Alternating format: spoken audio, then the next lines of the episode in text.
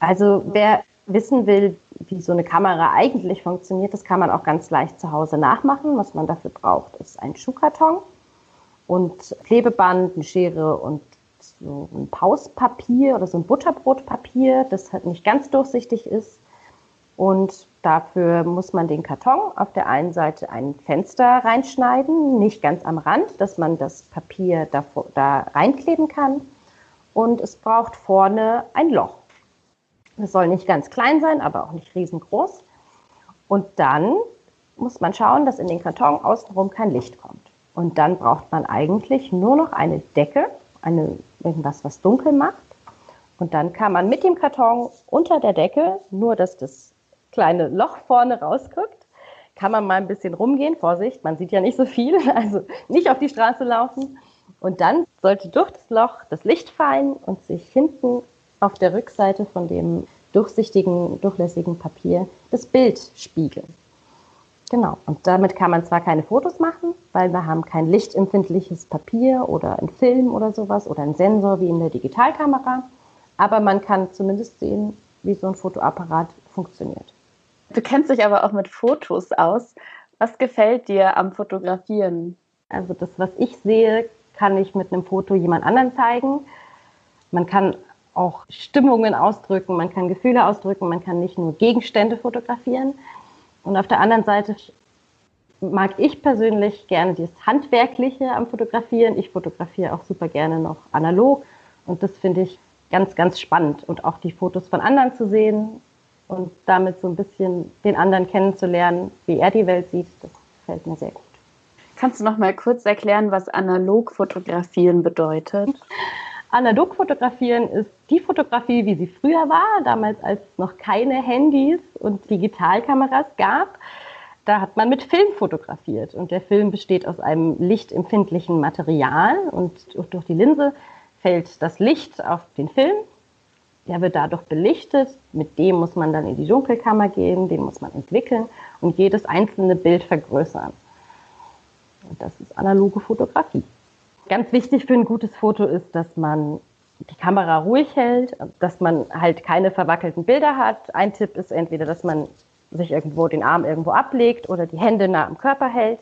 Bild muss man auch scharf stellen. Das geht übers Handy, wenn man oft auf das Motiv drückt, was man fotografieren möchte, oder wenn man es mit einer Fotokamera macht, indem man ganz leicht auf den Auslöser drückt. Wir Videochatten ja gerade und ich habe hier meinen Schlüssel. Kannst du mir sagen, wie ich diesen Schlüssel cool darstellen kann in einem Foto. Genau, also wenn du jetzt zum Beispiel einen Schlüssel fotografierst und es um den Schlüssel geht, ist zum Beispiel halt auch wichtig, was ist der Hintergrund. Ich würde den Schlüssel jetzt auf eine Fläche legen, wo nicht so viel im Hintergrund ist, damit klar ist zum Beispiel, dass der Schlüssel im Fokus ist.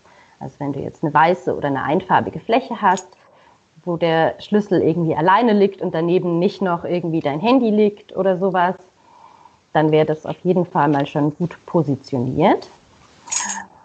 Ich habe ein Blatt, das kann ich umdrehen. Und dann, Moment. Und den Schlüssel drauf drapieren und der hat ja so ein tolles lächelndes Gesicht. Vielleicht kannst du ja auch das ins Szene setzen. Ja. Und dann kannst du mal probieren, den Schlüssel mal von oben zu fotografieren oder auch mal von der Seite. Also, dass du versuchst, mal die Perspektiven zu wechseln wenn ich ganz nah rangehe, dann spiegelt sich auch mein Handy in dem Schlüssel. Ja, das kann ein witziger Effekt sein, aber es ist genau solche Sachen fallen einem eben dann auf, wenn man verschiedene Sachen ausprobiert. Kennst du noch einen Trick, der das Foto besonders macht? Mit dem Handy kann man Sachen nah meistens nicht wahnsinnig gut aufnehmen, weil es unscharf ist. Und dann gibt es einen Trick, wie man mit seiner Frontkamera auch ganz tolle Nahaufnahmen machen kann. Und zwar nimmt man einen Tropfen Wasser mhm. und tropft den auf die Frontkamera. Die Selfie-Kamera sozusagen, die nehmen. Die Selfie-Kamera, genau. Der Tropfen vergrößert sozusagen, ist wie so eine Art Lupe. Dann probiere ich das jetzt auch nochmal mit dem Schlüssel. Das ist auf jeden Fall total scharf gestellt. Ja. Ganz wichtig fürs Fotografieren ist auch das Licht. Also, dass es nicht zu dunkel ist, dass es nicht zu hell ist.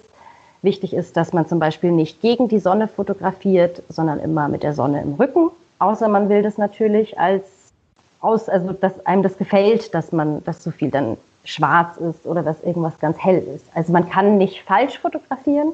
Man sagt nur immer, wenn man jetzt den Gegenstand sehen will, sollte man das so machen.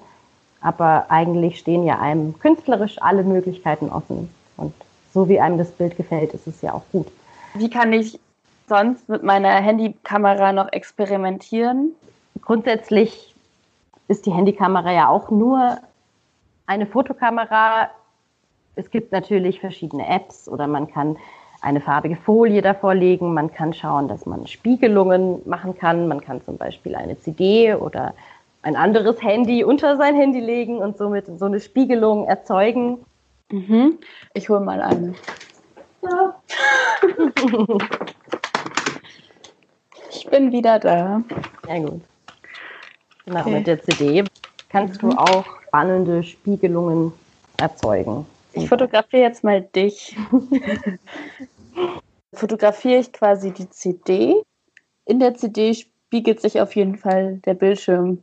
Ja, aber man kann, also die CD, dadurch, dass sie rund ist, also es geht mit was eckigerem Spiegeln, sind zum Beispiel auch, dass man sozusagen das unterhalb Kam der Kamera hält und dadurch zum Beispiel die untere Hälfte des Bildes sich verdoppelt.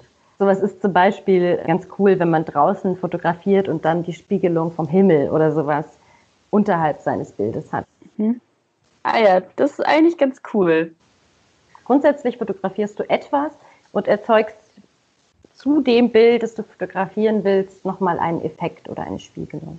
Vielen, vielen Dank, dass du ja. mir das alles beigebracht hast und für das Gespräch. Und jetzt fange ich an, ganz viel zu fotografieren und dafür auch CDs und Wassertropfen zu benutzen.